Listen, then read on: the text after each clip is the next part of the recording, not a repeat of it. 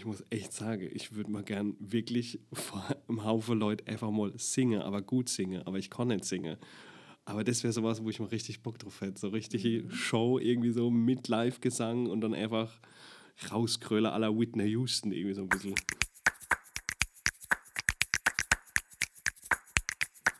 Hallo zur neuen Folge vom Visavi Podcast Your Bubble. Dieses Mal bin wieder ich am Mikrofon, aber es gibt trotzdem eine Premiere denn ihr werdet mich gleich viel Pfälzisch sprechen hören. Mein Gast hat es mir aber auch sehr leicht gemacht, denn er ist mit Pfälzer Dialekt quasi berühmt geworden. Sein Name ist Tim Poschmann. Und wenn euch das jetzt erstmal nichts sagt, dann bestimmt der Winzerbu. Denn mit diesen Videos hat er viele, viele Menschen, vor allem während der Lockdown-Zeit der Pandemie, zum Lachen gebracht. Er ist aber schon länger und natürlich auch weiterhin als Schauspieler und Comedian vor allem unterwegs in ganz Deutschland. Darüber sprechen wir jetzt gleich, aber auch über seine Heimat Deidesheim, Weinfeste, Rieslingschorle, die Pfälzer Klassiker halt. Ich wünsche euch auf jeden Fall viel Spaß und ich hoffe, ihr versteht mich. Und Schluck trinken? Södne. Das ist, glaube ich, immer gleich die Zusage, dass ich Wasser trinke und kein Scholler, wie die meisten denken. Also, wenn man, wenn man die Schluckgeräusche. Ja, wenn man die Schluckgeräusche Hätte man jetzt auch anbieten können? Also nee, um Gottes Willen, um Gottes Willen. Es ist Montag. Gerade wieder fit. Gut. Schön, dass du bist. Vielen Dank für die Einladung. Sehr gerne. Ich bin jetzt mal sehr gespannt. Ähm, ich habe mal als erstes Thema das Thema Dialekt aufgeschrieben. Ja. Man merkt es jetzt vielleicht auch schon, in der letzten Podcast habe ich eher Hochdeutsch gesprochen was so ein bisschen am Thema und am Gesprächspartner lag. Am pfälzischen Hochdeutsch. ja. Das im Radio. so, so, ähnlich, genau. Nee, ich, ich hoffe doch ein bisschen besser hat es geklungen bei mir. Aber ähm, ja, jetzt haben wir ja schon ein bisschen geredet und ja. ich spreche Pfälzisch, wie man unschwer hören kann. Ja. Und das ist mir bei dir auch aufgefallen. Ich habe mal ein paar Podcasts mit dir auch gehört. Gibt ja schon einige. Und du schwankst auch immer so ein bisschen zwischen Hochpfälzisch und richtig Pfälzisch. Hast du da Konzepte hin? Es Kann kommt, ich mir das abgucken? Es kommt auf den Alkoholpegel vor. nee, Quatsch, Spaß beiseite. Nee, bei mir ist es wirklich so, das, äh, das ist wirklich so ein Mischmasch, weil ich auch eine Zeit lang, ich muss mich jetzt hier outen, ich habe eine Zeit lang in Baden-Württemberg gelebt mhm. und habe auch als Grafikdesigner geschafft und da hast halt auch mit Kunde, mit internationaler Kunde zu tun gehabt und da war das halt so, wenn ich da gesagt habe, so, ja, wir haben da was für Sie gemacht, haben die mich halt nicht verstanden. Und dann habe ich gemerkt, so gut, okay, alles klar, ich muss so ein bisschen so eine Mischung finden aus Hochdeutsch und trotzdem verständlich und da mix ich halt einfach so vom Kopf her, gerade wie es gerade in dem Moment passt. Gibt es Situationen, wo du automatisch ins Pfälzische rutscht oder umgekehrt automatisch Hochdeutsch sprichst? Also ich bin eigentlich von Grund auf Pfälzisch eingestellt. Das ist wirklich ja. so. Also in meiner Familie redet man Pfälzisch, meine Oma hat Pfälzisch geredet, mhm. ganze Freunde retten Pfälzisch. Und äh, sobald ich dann aber ein bisschen außerhalb von der Pfalz gehe, da merke ich dann schon, wie ich dann so versuche, dann so mhm. den Singsang ein bisschen zu unterdrücken. Aber das, das, kriegt man einfach nicht hin. Man hört sofort, selbst wenn ich irgendwie unterwegs bin, man hört ungefähr, ah, du kommst irgendwie so, meistens dann gesagt so, ah, bist du Raum Karlsruhe? Und dann habe ich gesagt, nein, nein, nein, nein, nein, Pfalz, wenn dann bitte. Also, oh das ist schon ein Unterschied. Ja, ja, das wäre, also das geht ja gar nicht. Ich finde das faszinierend, weil man ja schon auch durchaus hört, wir sind jetzt in der Südpfalz, es klingt doch ganz anders, gell? Ja, das stimmt. Und das finde ich aber das, das grandios Schöne an äh, Pfälzer Dialekte. Du konntest einen Ort weitergehen und das hört sich schon komplett anders an. Und das finde ich einfach das Schöne, aber diese Grundstruktur, man versteht sich ja trotzdem. Und das mhm. ist einfach dieser Einklang, den ich so schön finde, dass egal, ob du jetzt hier in Connell bist oder ob du jetzt, sage ich mal, in Deisen bist, Deidesheim, ähm, es hätte sich überall woanders da. Ich weiß noch das große Streitthema zwischen meiner eine Tante und meiner anderen Tante. Die eine mhm. hat einen Ort neben dran gewohnt und die hat zu dem Ende, ich weiß nicht mehr, was es war, ich glaube, diese Hülle von der Kastanie, hat sie gesagt, das sind die Achle. Und dann die Anna hinaus gesagt, nee, das heißt Uchle. Und das sind dann so Situationen, wo du denkst, so, das sind gerade 200 Meter voneinander ja. entfernt und schon gibt es hier Diskrepanzen. Das stimmt. Welcher, Wort, äh, welcher Ort ist bei dir der dominante?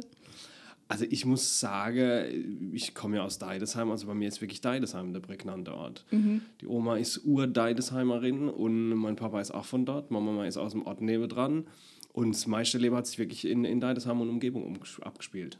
Gab es irgendwann eine Situation oder auch in, in deinem Aufwachsen, deiner Erziehung, wo deine Eltern oder vielleicht auch jemand in der Schule gesagt hat, naja, es wäre besser, wenn wenn man sich das abtrainiert oder es wird vielleicht besser ankommen, wenn du ganz Hochdeutsch sprichst? Tatsächlich ja. Und zwar, das war aber ein bisschen von mir aus gesteuert, weil ich bin direkt nach meiner Realschule, mit 16 bin ich nach Mannheim auf eine Schule, das war Akademie für Kommunikation. Und da war es so, da waren halt die ganzen Leute aus Frankfurt, aus Bensheim, äh, die Region. Und die haben alle den Dialekt halt nicht gesprochen.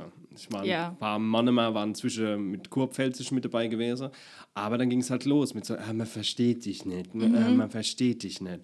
Und dann habe ich gemerkt, so, okay, alles klar, das muss ich mir vielleicht ein bisschen abtrainieren, dass auch mal Dozenten mich verstehen. Ja. Weil, weil ich ja sage, oh, das Gekritzel, das sieht blöd aus. Da haben sie gesagt, ja, sprech bitte Hochdeutsch, dass wir dich verstehen. Mhm. Und da habe ich mir das dann so selbst ein bisschen abtrainiert, beziehungsweise nicht abtrainiert, aber ich habe dann gelernt, auch Hochdeutsch zu sprechen. Zweisprachig. Zweisprachig. Zu leben. Äh, zweisprachig aufgewachsen.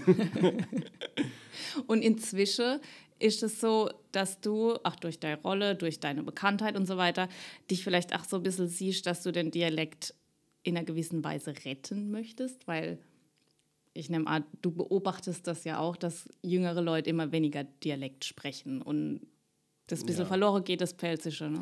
Ja, also ich sehe mich jetzt nicht als Retter von, vom Pfälzer Dialekt, aber ich finde es einfach ganz, ganz wichtig, dass du weißt, wo du herkommst. Ja. Und ich finde, sobald irgendwas, egal ob das jetzt Umgang, Umgangsformen sind, ob das eine Etikette ist oder ob das die Art und Weise, wie du was gemacht hast über Jahrzehnte, Jahrhunderte lang, wenn das irgendwann mal weg ist, dann ist es weg. Dann mhm. kommt es aber auch nicht mehr wieder.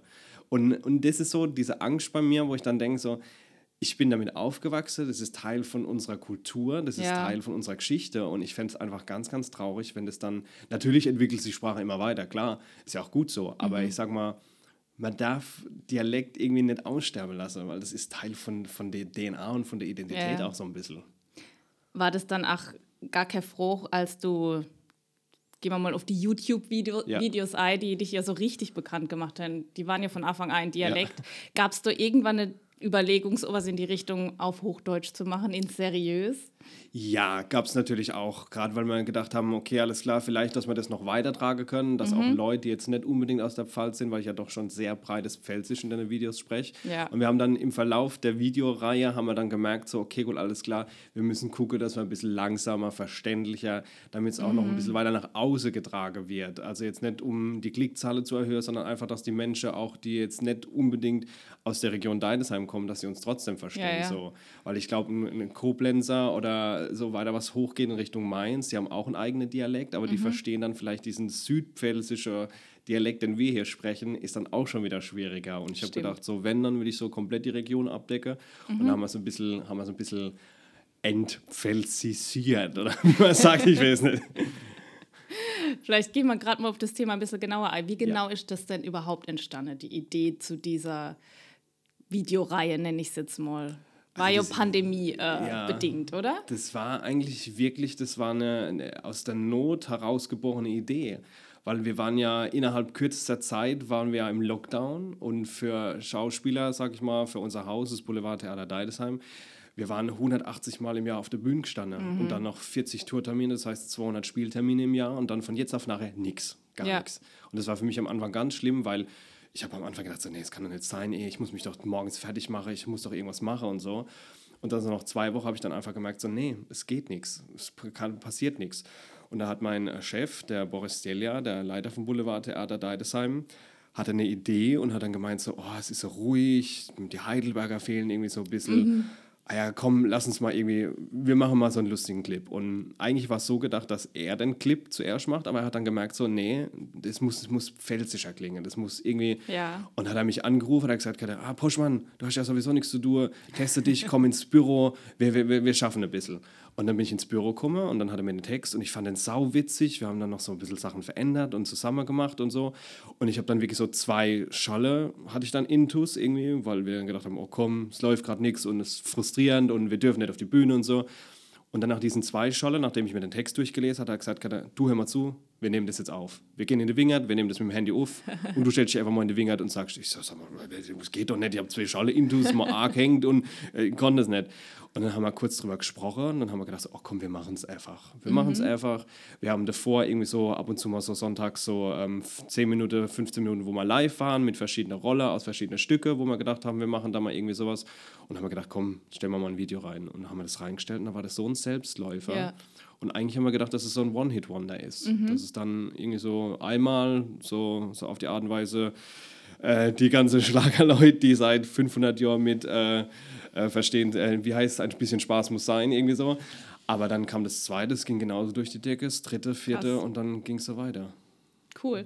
War, war die Rolle oder die Figur vom Winzerbu, war die sofort festgestanden? Also war dir sofort klar, ja, die muss genau so aussehen, die muss so sprechen oder war das so Nee, ein das war Prozess? wirklich, das war wirklich so eigentlich ein Zufallsprodukt. Also es hieß, äh, spreche Pfälzisch und drück halt ein bisschen drauf. Und dadurch, dass ich ja wirklich zwei Schale intus hat, ist mir das leicht gefallen, weil ich habe dann so an die Stammtischleute gedenkt, die dann so irgendwo in der Eckbank festgenackelt sind und dann so, oh, Fria und Selemos und so. Und da haben wir überlegt, gut, wie kann der aussehen? Dann habe ich gesagt, gut, im Keller liegt noch so ein alter Winzerkittel, ziehe ich mir einfach den auf. Dann ging es um die, um, den, um die Kopfbedeckung, wo ich gedacht habe, so, ja, so Batschkap, so aller Heinz Becker. Da habe ich gesagt, ah, das sieht aber komisch aus, wenn so ein junger Kerl dann so Batschkap und einen auf alt macht. Und dann haben wir einfach, da habe ich gesagt, du, ich habe noch einen Strohhut vom, vom Sommer im Auto, setze ich mir den auf und dann zack, ins Feld und dann ging es los. Es vereint ja so ein bisschen was sehr Traditionelles, so ein bisschen die Stammtischleute, Ja. die man sich eher älter vorstellt, aber auch schon der Titel sagt ja eigentlich, dass man eher die jüngere Generation anspricht. War das Absicht? Also ich sag's mal so, ich äh, finde Dialekt und auch die Art und Weise, wie, wie die ältere Pfälzer sprechen, ich finde es nicht unbedingt altmodisch. Ich finde es eigentlich eher sowas, wo man so ein bisschen davon lernen kann, weil es ja doch sehr stilistisch ist und ich mich auch damit identifiziere so ein bisschen. Also weil ich sage immer, ich habe immer so das Gefühl, in mir ist so all die Seele gefangen, irgendwie so, so ein älterer Mann, der in einem jungen Körper steckt. Aber ähm, das war eigentlich so, das war eigentlich so ein Zufallsprodukt, kann man sagen. Es war jetzt nicht bewusst irgendwie so gesteuert, dass ich sage, okay, ich sage das jetzt so und so und ich, äh, das war irgendwie, das war von vornherein, war das drin gewesen. Apropos, wie sieht denn so dein Arbeitsalltag aus, wenn du dich generell jetzt mit deinem Beruf beschäftigst? Stehst du morgens um 12 auf und gehst dann ja, ich mache das, so, wie sich- um- ich mach das so, wie sich jeder denkt, wie Schauspieler Genau. leben. Ich schlafe erst mal bis um zwei, dann wird mir der Kaffee ans Bett gebrochen, dann guckt mal, wie Visagiste die und macht mich fett. Nee, überhaupt gar genau nicht. so habe ich mir nee, nee, leider nicht. Ähm, nee, bei mir ist es wirklich so, also ich habe von, eigentlich von Montag bis Sonntag, kann man sagen, wo ich voll die Woche habe. Also Krass. es geht morgens los, wirklich mit E-Mails, mit, Ja. mit Anfrage beantworte, dann geht's los mit neue Texte, dann geht's los mit Textlernen für die nächste Vorstellung, und die, weil ich ja irgendwie auch in fünf Stücke parallel spiele, da geht es dann immer darum, okay, was ist die Woche, welches Kostüm muss ich dran denken, wo bist du die Woche und auch so Tagesstrukturen schaffe und so. Und das ist eigentlich schon, kann man sagen, wirklich echt so sieben Tage Job. Also Natürlich gibt es auch zwischendrin eine Phase, wo ich dann sage, okay, jetzt habe ich mal drei Tage frei, jetzt mache ich mal drei Ja. Tage gar nichts. Aber trotzdem ist man irgendwo immer so ein bisschen so, guck mal, und da hört man da wieder was, ah, das war witzig, und dann schreibt man sich was auf Mhm. und so. Es ist eigentlich, man ist eigentlich nonstop on fire. Krass. Seit wann ist das so? Also es gab ja bestimmt auch Phase, wo du dir gar nicht sicher warst, ob du nur von dem leben kannst oder ob du nicht doch noch was anderes arbeiten musst, oder? Ja, also das sage ich jetzt so wie in dem Zustand, wie es jetzt ist, sind es jetzt, sage ich mal, vier Jahre ungefähr, dreieinhalb bis vier Jahre. Und ähm, davor war es natürlich, ja, klar, hast du einen regulären Job gehabt und hast dann gesagt, okay, von Montag bis Freitag arbeite ich normal und dann am Wochenende ging es halt Theater und zum Schluss wird es dann halt immer mehr und dann habe ich halt Ja. gemerkt, so, uh, okay, Doppelbelastung, es ist zu viel. Und dann Ja. habe ich dann die Entscheidung getroffen und habe gesagt, nee, jetzt mache ich das wirklich nur noch hauptberuflich. War das eine schwere Entscheidung? Also hast du lange Nee. mit dir ringen müssen? Nee. Nee, 0,0. Ich habe, glaube ich, 35 oder 34 Jahre drauf gewartet, bis ich dann an den Punkt kam, weil ich mit 16 schon gesagt habe, ich werde Schauspieler. Ah, ja. Und dann, wie die Pfälzer Eltern halt sind, die sagen, lern was Ausständiges, Mhm. Friseur oder Bestatter, irgendwas, was man halt braucht. ähm, und dann habe ich halt erstmal einen normalen Beruf gemacht. Aber das war halt immer trotzdem in dir drin. Ja. Und irgendwann muss dieser Stimme nachgeben und sagen, okay, du probierst es jetzt aus, entweder es läuft oder es läuft nicht.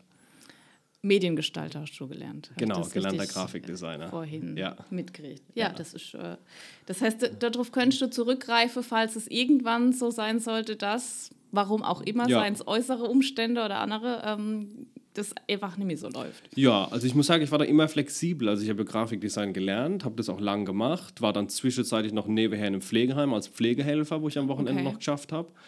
Und habe das auch saugern gemacht, wirklich mit Ja. den älteren Leuten, weil das so spaßig war. Du hast als teilweise nicht gewusst, bist jetzt im Theater oder bist du im Pflegeheim. Weil Ich wollte gerade sagen, wahrscheinlich so hast du dann noch einige Inspirationen Ja. äh, von damals, oder? Also diese, diese ganze Geschichte, wo die älteren Leute erzählen und ich bin so jemand, ich höre sowieso wahnsinnig gern zu.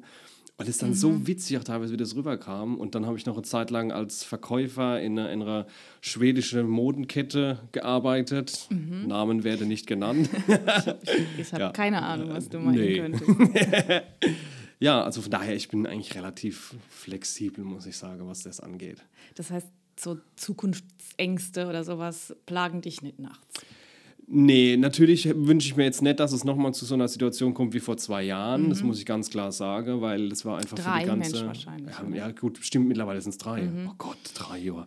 Ähm, nee, das möchte ich eigentlich nimmer, weil ich finde es ganz, ganz schlimm, wenn du dann in so einem Berufszweig bist, der als so selbstverständlich angesehen wird und gleichzeitig ja. so mit Füßen getreten wird, auch in irgendeiner Form. Und das war schon sehr hart, muss ich sagen. Mhm. Also wenn du so wenn dann äh, mit Leuten sprichst, die dann sagen so, ja, du kannst ja Hartz IV beantragen. Ja. Wo ich mir denke so, nee, weil ich möchte ja meinen Beruf trotzdem weiterhin ausarbeiten, aber ja. wir sind jetzt halt gerade ausgebremst und das war so eine ausweglose Situation. Das ist wie, wenn jemand die Luft zum Atmen nimmt und mhm. sagt, ja, es geht ja auch mit Sauerstoffgerät. Nee, geht's nicht, das geht eine Zeit lang, aber irgendwann willst du es wieder selbstständig machen.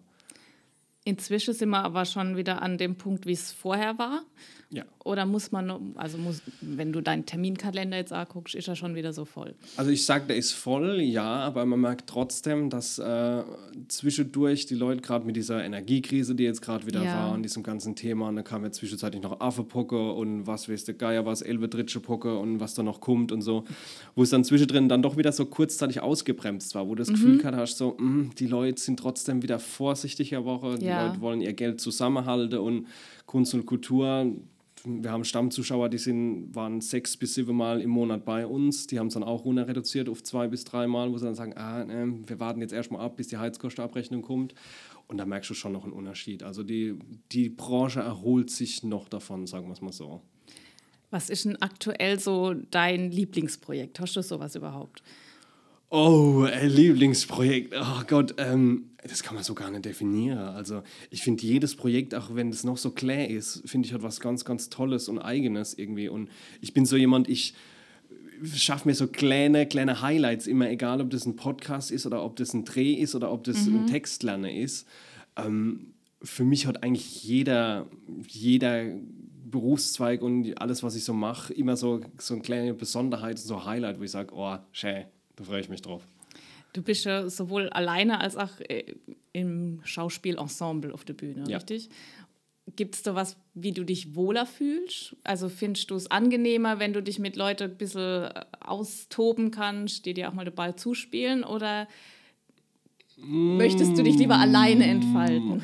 Nee, ich mache das eigentlich beides gern. Ich sag mal so, das eine ist immer so ein bisschen Urlaub vom anderen.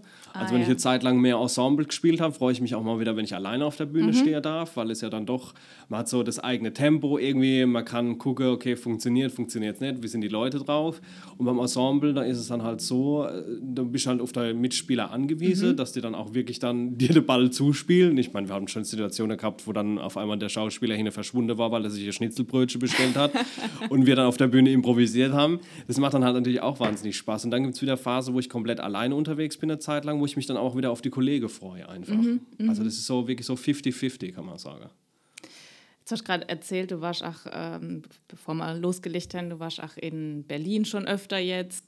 Ist das dann auch Dialekt geprägt, wenn du dort auftrittst? Also wenn ich außerhalb auftrete, dann gucken wir schon, dass wir den Dialekt ein bisschen entschärfen, weil mhm. es gibt ja wirklich viele Ausdrücke hier in der Pfalz, die dann doch sehr spezifisch sind ja. und die Leute jetzt vielleicht aus Hannover oder aus äh, Berlin oder Köln nicht unbedingt verstehen. Und es muss immer so ein bisschen im Kontext sein und mhm. ich kann da jetzt auch nicht zu pfalzlastig werden, weil die Leute diese Eigenart und diese Sachen, die hier passieren, nicht nachvollziehen können. Also es muss dann so ein bisschen allgemeiner von der Thematik her sein, dass die Leute sich dann noch damit identifizieren können. Mhm. Du hast in dem Podcast, den ich zur Vorbereitung gehört habe, auch so ganz tolles Plädoyer auf die Pfalz gehalten. Oh, oh, jetzt geht's, jetzt geht's an mein schlechtes Gedächtnis. Ja, ich ich versuche es mal selbst ein bisschen zusammenzufassen. Ja. Also du hast so ein bisschen betont, dass gerade so in den letzten Jahren so diese Besinnung auf die Regionalität wieder wichtiger geworden ist. Also auch mit so T-Shirts und Accessoires, die man plötzlich trägt. Ja. Ähm, und dass du das halt besonders toll findest und dieses Gemeinschaftsgefühl dadurch auch gestärkt wird. Ja. Ist das was, was du selbst auch schon immer in dir trägst, so eine Art Heimatliebe? Oder ist das auch etwas, was, ähm, was du erst erlernen musstest? Also ich glaube, die hat jeder in uns schon ganz tief verwurzelt. Aber äh, wenn du so jugendlich bist, wenn du so, sag ich mal, 15, 16 bist, dann willst du halt raus. Du willst raus, willst die große Welt entdecken und denkst so, überall ist es schöner wieder heim.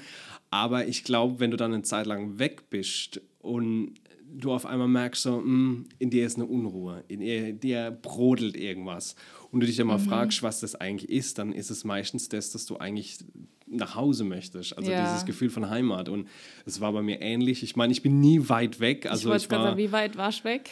Ich war, habe lange in Mannheim gearbeitet und gelebt und dann noch in Karlsruhe, muss ich okay, sagen. Also das, das war sehr grenznah. Das ist sehr grenznah, aber trotzdem war es so, dass ich dann irgendwann gemerkt habe, so, nee, also es ist doch wirklich der Ort, wo du herkommst, das mhm. ist so ganz tief in dir drin und das ist, ist deine Heimat einfach.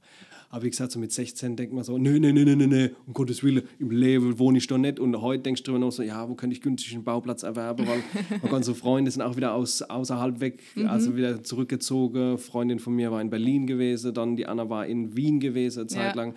Und so nach und nach kommen die alle wieder zurück, fangen an, hier ein Nester zu bauen, Kinder zu kriegen, zu heiraten.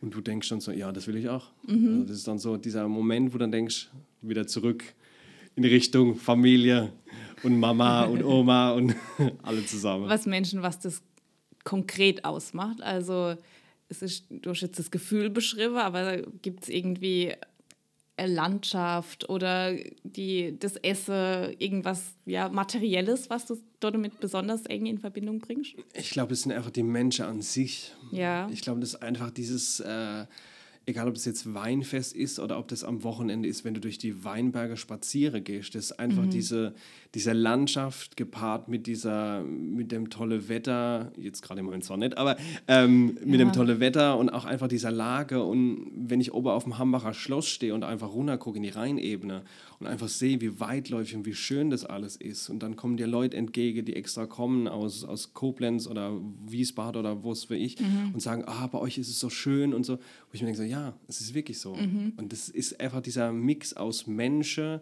Lebenseinstellungen, äh, Kultur und auch wirklich diesem regionale Flair, den wir hier haben. Mhm. Das ist so eine schöne Mischung. Das heißt, man findet dich aber auch äh, in deiner Freizeit im Pfälzerwald, beim Wandern, auf der Weihfeste und so. Also wenn ich mal frei habe, ja. wenn. Wenn ich mal frei habe, dann ja. Nee, ich finde es einfach ganz wichtig, weil das ist auch so mein, mein ähm, da lade ich immer meine Batterie wieder auf. Ja. Das ist so, viele Leute denken, das ist Spaß, aber das ist wirklich so, wenn ich Texte lerne oder wenn ich für mein neues Programm mhm. lerne, dann laufe ich wirklich echt entweder kreuz und quer durch den Ort oder wirklich komplett durch den Winger, durchs Feld und ich stelle mir das dann immer ganz komisch vor, wenn die Leute dann jemand sehen, der mit weißen Blättern in der Hand wild gestikulierend an, einem, an der Weuerebe steht und die Weuerebe auch reicht und, und keine Ahnung was. Die denken dann wahrscheinlich, ach ja, da hat sie Tablette nicht genommen. Aber es ist dann in dem Moment, bin ich dann so vom Kopf her drin, weil ich das so abschalten kann, wenn ich die ja. Weinberge um mich rum habe. Ja. Und ich muss auch laufen beim Lernen. Also das ist so, mhm. das habe ich mir so angewöhnt. Die Zettel sind in der Hand, dann wird ab und zu drauf gespickt und dann muss es aber in den Kopf rein und beim Gehen funktioniert ja. das am besten. Das ist ja dann doch deine Art von Sport, ne? weil du vorhin gesagt hast, du machst keinen Sport. ja, wenn man, wenn man äh, schnelles, äh, kurzes äh, Laufen als Sport ansieht, dann mache ich das mit vielen Pausen dazwischen. Ja, das macht ja nichts. Bewegung. Stimmt. Hast du auch sonst was mit Wein zu tun? Also rein familiär? Hast du irgendwie Winzer in der Familie? Also eigentlich bin ich nur für, für den Verzehr zuständig. okay, äh, nee, abgesehen hab, vom Verzehr, genau. Ich habe tatsächlich in der Familie, also von meiner Tante, von meinem Onkel, die Frau, die hat eine Schwester und die hat in den Weingut eingeheiratet. Moment, nochmal, wie war das? Also von meinem Onkel die Frau. Ja. Die hat eine Schwester und die hat in ein Weingut eingeheiratet. Gut, das haben wir alle, glaube ich. Ja. Die Verbindung kriegen die wir Verbindung, alle Die Verbindung habe ich jetzt aktuell noch und als Kind war es wirklich mhm. so, dass wir im Feld mit dabei waren, weil meine Familie auch noch ähm, Weinberger hatte. Ja. Und da war das so als Kind komplett normal, dass du da mit dabei bist beim Herbst. Da waren ja meistens noch Herbstferien und dann ja, bist stimmt. du morgens aus dem Bett rausgeschmissen worden. Da ist so, tack, geht los, Gummistiefel an, Regenjacke an und los geht's. Und dann waren wir dann wirklich dann mit draus im Wingert gestanden. Hast du ein Lieblingsweinfest? Uff, für mich ist halt optimal Deidesheim, weil dann kann ich Ja, nämlich, ich wollt- äh, da ich- kann ich nämlich betrunken heimlaufen. Also, Ich wollte jetzt eigentlich gerade sagen, aber bitte nicht die Wurst machen. Nee, Wurstmarkt mag ich, mag ich wirklich sehr, weil ich finde, es ist äh, wirklich äh, total toll mit internationalen Gästen und so. Also das finde ich wahnsinnig toll, aber es ist dann doch anstrengender, wie jetzt sage ich mal das Weinfest in Deidesheim. Ja. Weil das ist alles ein bisschen punktueller, das ist, äh, das ist auf, ein, auf eine gewisse Straße ist es reduziert und es ist nicht so extrem weitläufig und nicht so extrem überfüllt normalerweise. Ja. Und deswegen sage ich mir, sind dann so diese kleinen Sachen sind mir ein bisschen lieber, wie diese ganz große mit, mit äh, Hunderttausende von Menschen. Da bin ich dann doch ein bisschen so, wo ich dann denke, so, oh, kann ich nicht ganz so genießen, weil ich dann trotzdem immer gucken muss und so, was ist da los und so, wo gehen wir hin? Und das ist dann so ein bisschen unentspannt. Bist du auch ab und zu in der Südpfalz unterwegs zu Feste? Ja, sehr viel sogar. Viel sogar. Also wirklich äh, überall, wo so ein kleines Weinfestel ist, äh, weil das so schön ist einfach. Und gerade so die südliche Weinstraße, die bietet ja auch so viele tolle Ortschaften, die so goldig sind und die so schön sind, wo ich dann sage, so ja, da bin ich gern unterwegs. Da habe ich es nämlich auch letztens, ich weiß gar nicht mehr, mit wem ich mich drü- drüber unterhalten habe. Das ist so ein bisschen, äh, ich möchte es jetzt nicht Konkurrenz nennen, aber ähm, es gibt ja schon so einen kleinen Unterschied zwischen dem nördlichen Teil der Weinstraße Ja. und dem südlichen Teil. Das stimmt. Ähm, tatsächlich, logischerweise fühle ich mich natürlich mit dem südlichen äh, Teil verbunden, Ja. weil es einfach ein bisschen kleinteiliger, ein Ja. bisschen noch nicht ganz so touristisch, wobei das kommt jetzt wahrscheinlich auch. Ist. Ja, ich denke auch, dass das so nach und nach kommt. Gibt es nochmal so einen, so einen kleinen Kontrast. Die, Aber das Schöne ist, Deidesheim ist so, ich habe so das Gefühl, Deisem ist immer so diese neutrale Mitte. Weil wir sind Ja. nicht ganz Nord, wir sind auch nicht ganz Süd, wir sind so dieser Mittelteil, so diese von, Mittelhart irgendwie. von, ein der, von der Lage her stimmt es, Ja. aber ich glaube, rein touristisch gesehen ähm, ist das schon auch der größere Anziehungspunkt. Also das, das sind ja schon, also, das ist schon sehr viel da sind wirklich die, die Kalumas unterwegs. Ja, die, die Kalumas. Das ist auch schön, Kalumas. Ja, aber ohne sie wären wir ja auch irgendwie nicht glücklich, wenn sie gar nicht Ja. würden, gell? Ich finde auch, das, das Schöne ist, wenn du äh, wirklich auf dem Weinfest bist, das hatte ich in Hambach auf dem Weinfest, wo du wirklich dich zu wildfremden Leuten an den Tisch setzt und die dann so begeistert sind, weil sie sagen, ach, hier ist ja alles so nett und so freundlich und man kommt ja ins Gespräch, das kennen wir so gar nicht.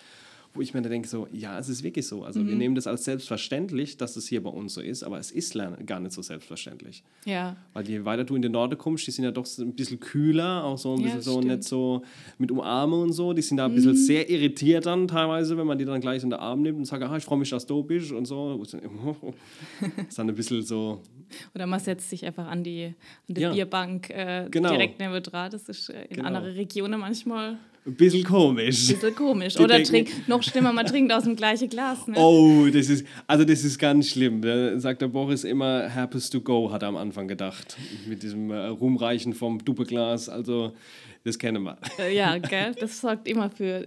Ist jetzt, glaube ich, auch nach, ähm, nach der Pandemie noch nicht wieder auf dem Level, wie es vorher Ich war. glaube, jeder ist dann doch froh, wenn er sein eigenes Duppeglas in der Hand hat. Ja, das stimmt.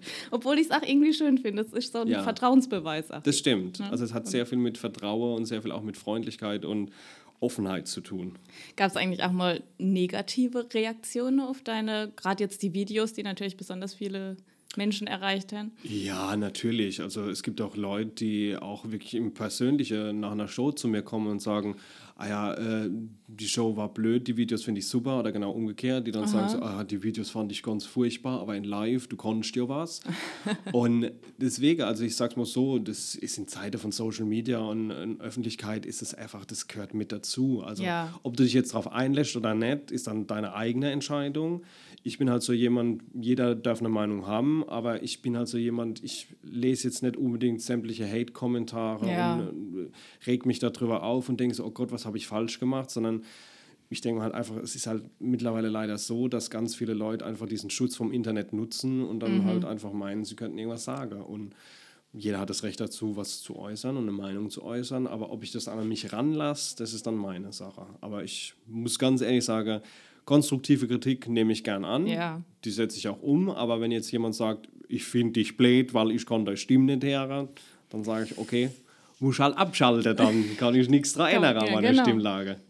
Oder dass irgendwelche Karlsruher zum Beispiel sich beschwert haben, dass das ja voll unfair ist. nee, gar nicht. Ich muss, muss, sagen, ich hatte auch tatsächlich mal ein ganz, ganz äh, tolles Interview, vor dem ich sehr viel Angst hatte. Das war nämlich in Heidelberg. Oh. In Heidelberg mit einem Heidelberger Reporter, oh. der auch für den Mannheimer Morgen geschrieben hat. Und da hatte ich vorher so ein bisschen Bammel, weil ich noch gedacht habe, okay, gut, alles klar, ich ziehe in, in den Videos komplett über die Heidelberger. Genau. Ne? Und jetzt werde ich nach Heidelberg eingeladen von einem Heidelberger Reporter, der für eine Heidelberger Zeitschrift mhm. schreibt. Und ich denke so, okay, das wird jetzt äh, vielleicht so ein Fettnäpfchen irgendwo ich dann reindreht. So. Aber das war so super easy, weil die gesagt haben, so ja, genau so ist es. Also es gibt mhm. einfach diese übertreten Leute bei uns in Heidelberg und die finden das wahnsinnig lustig und identifizieren sich auch selbst damit, obwohl sie eigentlich aus Heidelberg sind. Aber die sagen dann, ja, so ist es bei uns. Und das finde ich eigentlich das Schöne dann in dem Moment, weil ich auch immer gucke, ich versuche den Leuten nicht so arg auf die Zehenspitzen zu treten, sondern ich will das Ganze mit so einem, mit so einem Schelm im Nacken ja. so ein bisschen irgendwie rüberbringen. Also ich versuche auch wirklich nie beleidigend zu werden, weil das bin ich als Privatperson nicht und das möchte ich auch, dass das die Figur nicht ist. Mhm. Deswegen gucke ich eigentlich immer, dass es mit so einem leicht verschmitzten Grinsen ist. Ja, anscheinend wird sie dann noch richtig aufgefasst. Ja, Gott sei Dank. Wenn das Interview so gut gelaufen ist. Klopf auf Holz. Gibt es eigentlich ein Vorbild, was du dir irgendwann mal so ein bisschen auserkoren hast, dem du gerne nacheiferst?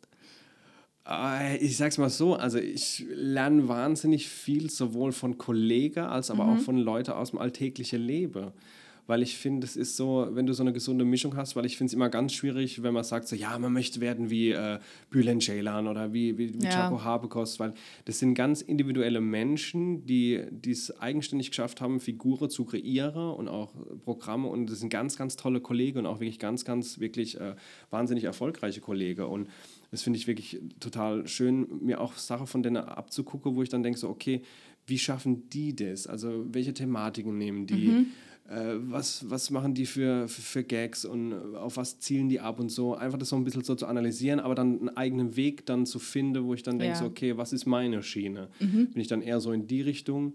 Wenn ich wahnsinnig toll finde, äh, ist, die kennt fast niemand, also ist Marlene Jaschke zum Beispiel, das ist eine Kabarettistin, ja. die seit 20 Jahren oder seit 30 Jahren auf der Bühne steht, die hat im Schmidt Tivoli angefangen in Hamburg, mhm. so als Sidekick und hat dann so eine so eine biedere Bürokauffrau, Schreibkraft, die mit ihrem Wellness-Sittich zusammenlebt irgendwie. und die hat so eine clowneske Körperlichkeit und die kommt auf die Bühne, die braucht nichts zu sagen und ich könnte mich wegschmeißen vor Lachen.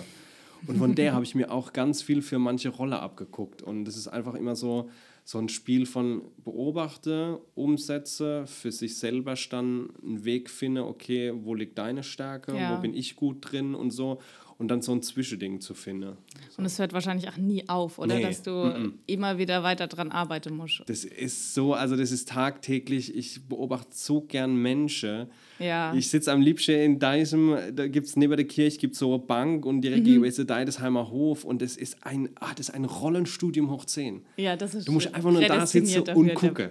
Ja. Und dann speichere ich mir jede blöde Bewegung, jede blöde Kopfbewegung, jede Art und Weise, wie jemand läuft oder wie jemand speichere ich mir dann mhm. sofort ab und denke, irgendwann kannst du es brauchen. Ja, klar. Hast du dann auch so ein Notizbuch dabei oder funktioniert äh, das alles noch? Ich mache sehr viel über Kopf? Gedächtnis, aber wenn, wenn wirklich Sachen ganz, ganz witzig waren, dann direkt das Handy raus und dann direkt so, aufschreiben, genau. Notizen mache und dann mal gucke, wo wir es drin verwurscheln. Ja, ich habe gleich jetzt äh, hier an analog gedacht. Natürlich geht es auch.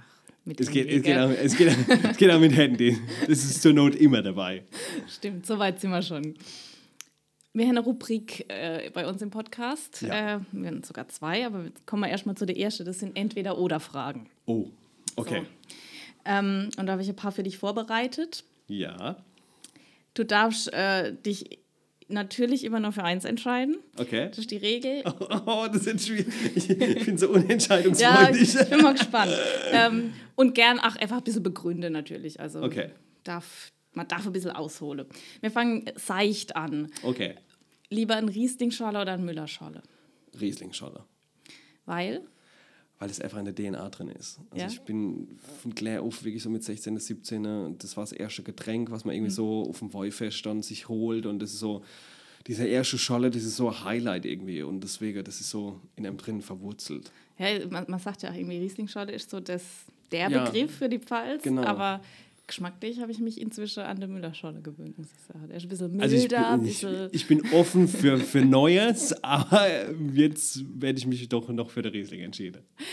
noch eine, die, die 1a-Frage quasi. Ja, ähm, Achtung. Nee, alles gut. Äh, Lieber überhaupt Scholle trinke oder bist du auch jemand, der gern pur, mal so mit Stil? Das kommt drauf an. Wenn ich Genießt. also esse bin, dann trinke ich schon mal gern so ein Sauvignon Blanc oder Mhm. so ein äh, Blanc de Noir. Also es ist schon je nach Anlass und je nach Essen, sage ich mal, ist es schon ganz schön, wenn du einfach mal da sitzt und so ein Glas Wein genießt. Ja. Aber ich sag's mal so, wenn ich Wanderer bin mit Freunden oder wenn ich auch privat unterwegs bin, dann ist es doch meistens irgendwie so dieses Scholle. Ja. Meistens schon abgefüllt äh, in einer in einer Plastikflasche, dass man direkt unterwegs dann die Doppelgläser rausholen kann, nicht großartig mischen muss, Mhm. sondern einfach nur die Flasche umfüllen und gut geht. Da gibt es ja auch so schöne zum Wandern inzwischen. Ja. verschiedene Designs, die Genau. unkaputtbar sind. Und die Schollerhalter von vorne drauf. oh ja. ja, das sind wir. Also in der Pfalz kann man sich doch sehr gut ja, ausstatten. Ne? sehr gut. Wieder zurück zu deinem Beruf. Ich habe schon so ein bisschen rausgehört, aber ich frage zur Sicherheit nochmal lieber klassisches Schauspiel oder Comedy. Comedy. Gell? Das habe ich mir jetzt Ja. gedacht. Also ich finde klassisches Schauspiel auch wirklich wahnsinnig bewundernswert und ich habe auch ganz viele tolle Kollegen kennengelernt, die das wirklich in Perfektion beherrschen. Aber ich sag's mal so, du erreichst die Leute dann doch eher, wenn sie in Krisensituationen sind oder wenn es denen schlecht geht, dann möchten sie nicht noch schweres Theater, sondern sie wollen Ja. einfach eine gewisse Leichtigkeit. Und deswegen muss ich sagen, Comedy. Und das ist auch so deins, diese Interaktion auch oder diese Ja. Rückmeldung vom Publikum zu kriechen. Also für mich ist es einfach, das war schon von klein auf irgendwie so, wo ich gesagt habe, es gibt eigentlich nichts Schöneres, wie Menschen zum Lachen zu bringen. Ja. Und wenn du diese Möglichkeit hast und diese Möglichkeit besitzt und diese Gabe hast, dass du das schaffst, das gibt einem so viel, wenn du Leute nach einer Vorstellung rauskommen siehst und die dich in den Arm nehmen und sagen, danke, mir geht's ganz furchtbar zur Zeit. Weil jeder hat sein Päckchen zu tragen und jeder hat ganz schlimme Situationen zu meistern.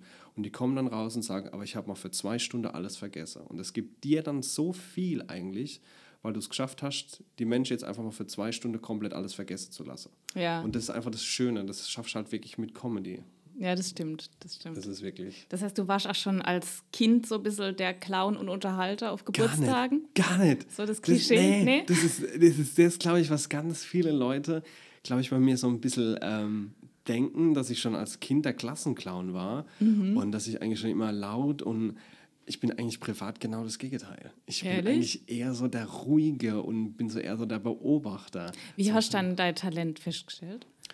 Äh, durch die Oma so ein bisschen. Also ich, Ah, meine okay. Oma, die hat Theater gespielt und ich fand diese Welt faszinierend, was da hinten dran abgeht, so mit hinter der Bühne, Mhm. wo geht's da hin, wo geht die Tür dahin, was ist hinterm Schrank, was ist da und so. Und da habe ich das so ein bisschen gemerkt, dass mir das Spaß macht und habe das aber immer so für mich gemacht. Also immer so für mich in meiner Welt irgendwie so ein bisschen Okay. gespielt und verkleidet und so. Also nie so nach außen hin.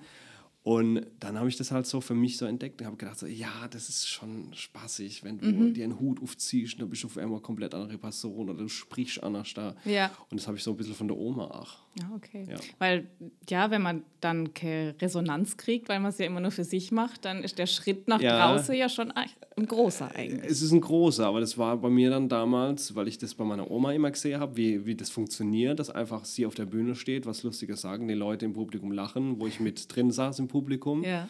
Und das fand ich so toll. Das fand ich von Anfang an wirklich so toll. Und da habe ich gedacht, so, oh, das will ich auch irgendwann mal ausprobieren und machen. Und dann Ja. fünfte Klasse, elf Jahre, Theater AG, zack, direkt auf die Bühne, Mhm. erste Erfahrung gemacht. Und dann ging es los. Und dann auch gleich von, in dem Fall waren es dann Lehrer, so positive Rückmeldungen gekriegt, dass du auch sofort an dich geglaubt hast? Oder gab es auch so Zweifel und denkst, vielleicht kann ich das gar Aber nicht? ich glaube, es gibt immer Zweifel. Ich glaube, es gibt auch, ich glaube, wenn ein Mensch sagt, ich habe überhaupt keine Zweifel an dem, was ich mache, ich glaube, das gibt es so in der Form nicht. Ich habe auch Phasen, wo ich dann sage, so, oh, oh, kann ich das überhaupt? Bin ich da gut genug dazu? Und so, man hinterfragt auch viel. Und Ja. man, man weiß ja dann trotzdem, okay, wo sind meine Stärken, wo sind meine Schwächen und ich finde es auch ganz, ganz wichtig, dass man das selbst reflektiert irgendwie so ein bisschen. Ja. Weil es, es gibt nichts Schlimmeres, wenn Leute sagen so, ja, ich, ich kann alles, ich, ich mache dir alles, ich bin unfehlbar und so.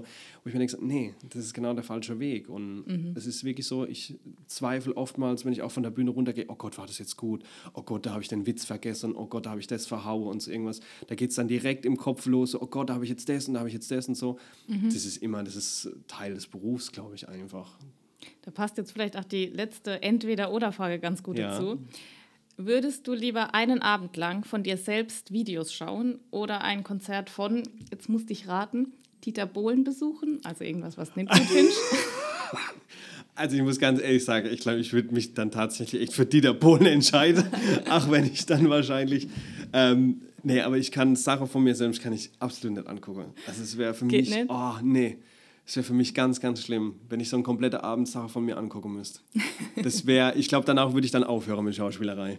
Ich glaube, das wäre dann so voller dann so, Selbstzweifel ja. gespickt, irgendwie, wo ich dann denke, oh Gott, das hast du falsch ausgesprochen. Oh Gott, wie, oh Gott, wie, wie siehst du denn da aus? Oh Gott, was machst du denn da? Das, Mhm. äh, nee, nee, nee.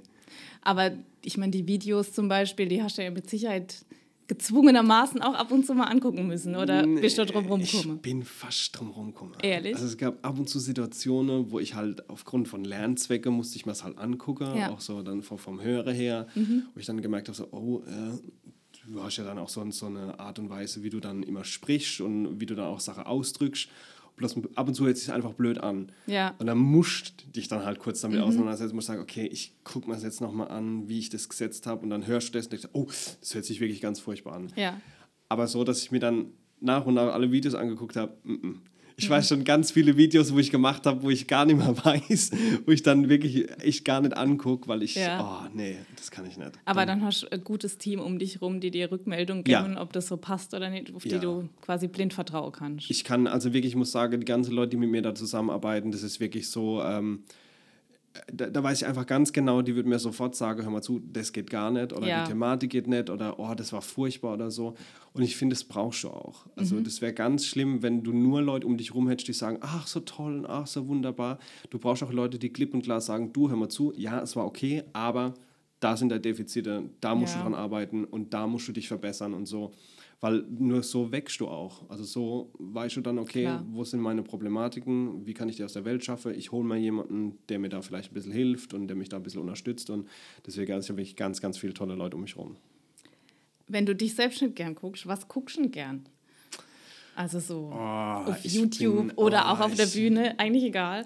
Das, das Lustige ist, ich gucke mir ganz wenig Comedy an tatsächlich. Ja. Ich gucke mir wahnsinnig viel, das ist eigentlich wie so ein Opa, ich gucke mir wahnsinnig gern Geschichtsdokumentationen an.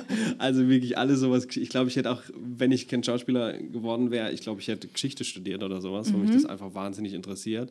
Ich gucke wahnsinnig gern Horrorfilme, ich gucke wahnsinnig gern auch so, wirklich so äh, Krimi-Reportagen und so, weil mich das einfach wirklich auch sehr interessiert, so, so die Art und True Weise. Crime Sachen, Ja, Formate. je nachdem, ob es zu extrem ist oder ob es noch in einem Rahmen ist, wo ich sage, okay, das Mädel wurde gefunden und alles sind happy und glücklich und so. Mhm. Aber wenn dann so richtig extreme Sachen sind, das kann ich nicht. Also das Okay. geht nicht. Ab Horrorfilme gehen, aber das Horrorfilme gehen, weil ich dann weiß, okay, gut, alles klar. Wenn es ganz schlimm ist und wenn, ich der, wenn mich der Horrorfilm danach nicht in Ruhe lässt, fange ich sofort Behind-the-Scenes-Sachen zu googeln, um zu gucken, wie das gedreht wurde, damit ich einfach von meinem Kopf her weiß, Mhm. Ah ja, nee, okay, gut, Fiktion alles klar wird, ja. Mhm. alles Fiktion. Ah, da haben sie den Mastix verwendet, da haben sie das, da, da hängt der Blutbeutel Oh. und so irgendwas.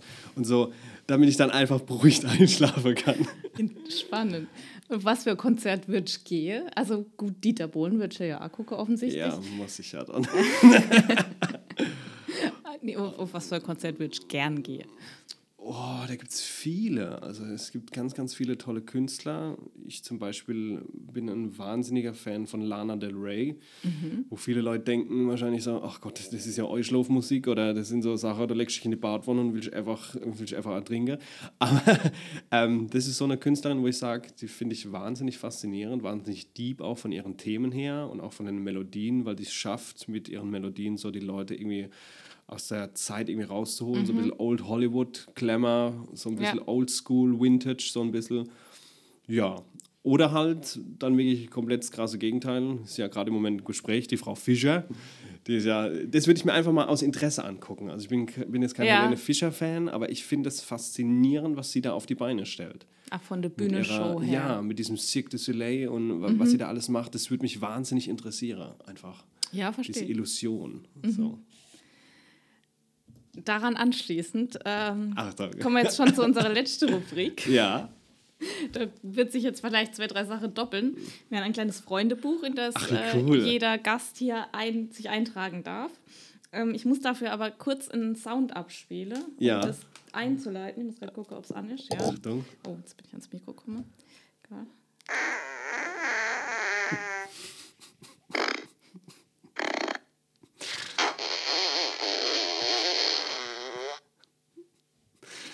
Zieht sich ja immer so schön lang. genau, alle meine Freunde Furzi-Pups. Also, es ist schön. So, und damit das Ganze auch podcast-tauglich ist, äh, müssen wir die Fragen natürlich jetzt immer kurz mündlich durchgehen, Mündlich bevor du durchgehen. dann danach äh, das Ganze auch mit, äh, Mit schriftlich Stift, dann. Genau, Okay. offline quasi noch Okay, ausfüllen das darfst. füllen wir dann offline aus. Genau. Okay. So. Soll ich Ich einfach meine, musst vorlesen? jetzt, ja, genau, musst natürlich jetzt nicht deine Anschrift da äh, verraten, aber ähm, so die wichtigsten Punkte klappern wir einfach Das zusammen ist jetzt ab. gerade wie in unserer Märchenstunde so alles über mich. Genau. Ich heiße Tim Poschmann. Überraschung. Man nennt mich auch äh, Winzerbu, äh, Ackel, äh, Günder, äh, alles Mögliche an Rolle. Mein Geburtstag ist der 1.12. Ähm, das habe ich jetzt mal bewusst ausgelassen. Hier bin ich zu Hause. Ja, daheim halt. Äh, meine Augenfarbe ist grau-grün, glaube ich. Das ist immer so eine Mischung. Meine Haarfarbe ist je nach Sonneneinstrahlung einmal Straßenköter blond oder dann auch etwas goldgelb. Tagsüber trifft man mich hier, meistens im Theater. So erreichst du mich, indem du mich einfach ansprichst. Ähm, das mache ich gerne. Wir können aber natürlich auch deine Homepage noch verlinken. Stimmt. So erreicht man dich mit Sicherheit auch. www.tim-poschmann.de oder www.boulevard-deidesheim.de. Das mache ich gerne. Oh, ich mache so vieles gern. Aber am liebsten schlafe ich tatsächlich. Ich liebe es einfach wirklich sonntags, wenn ich weiß, ich habe spielfrei, einfach den ganzen Tag in Jogginghose mit dem Bademantel durch die Gegend zu schlurfen und einfach das zu essen, was ich gern esse. Was wäre das? Ah, das kommt bestimmt gleich noch Lieblingsessen. Äh, ich höre gern, kommt jetzt. Ich Ja. höre gerne, wenn es ruhig ist. Wenn keine Heidelberger da sind. Die beste Serie, oh, da muss ich an Serie von meiner Kindheit denken. Die Gummibärenbande, beste Serie überhaupt. Mein Lieblingsbuch, ähm, äh, das lassen wir mal aus.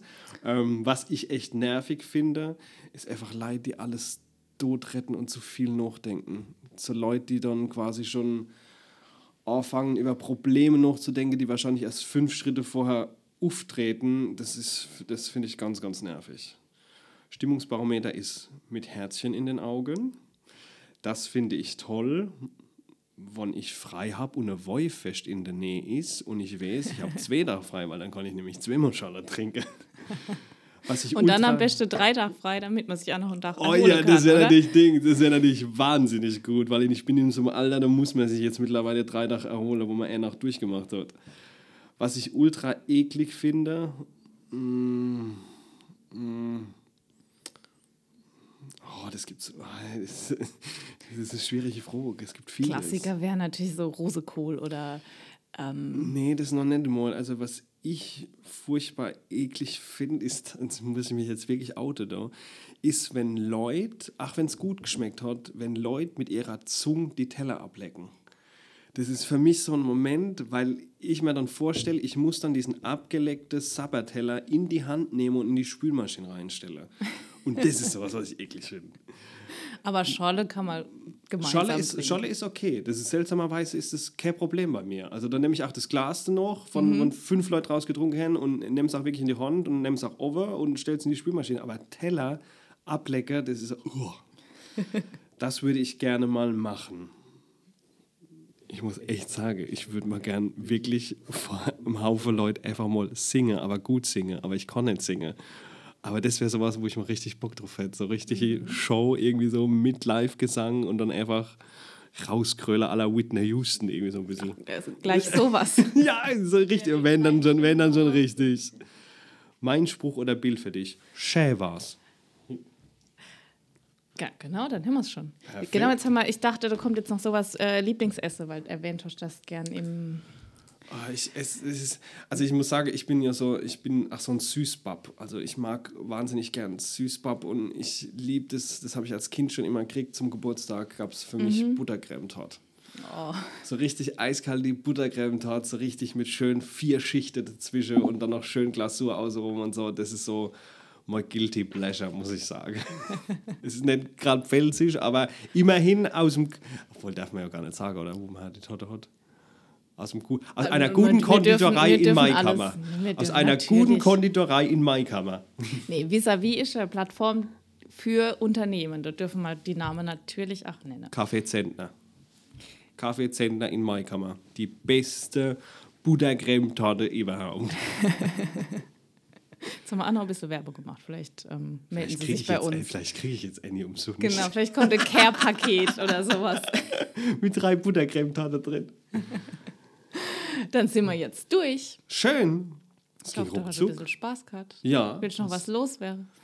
Äh, Ich grüße meine Familie. Ich grüße meine Liebsten zu Hause.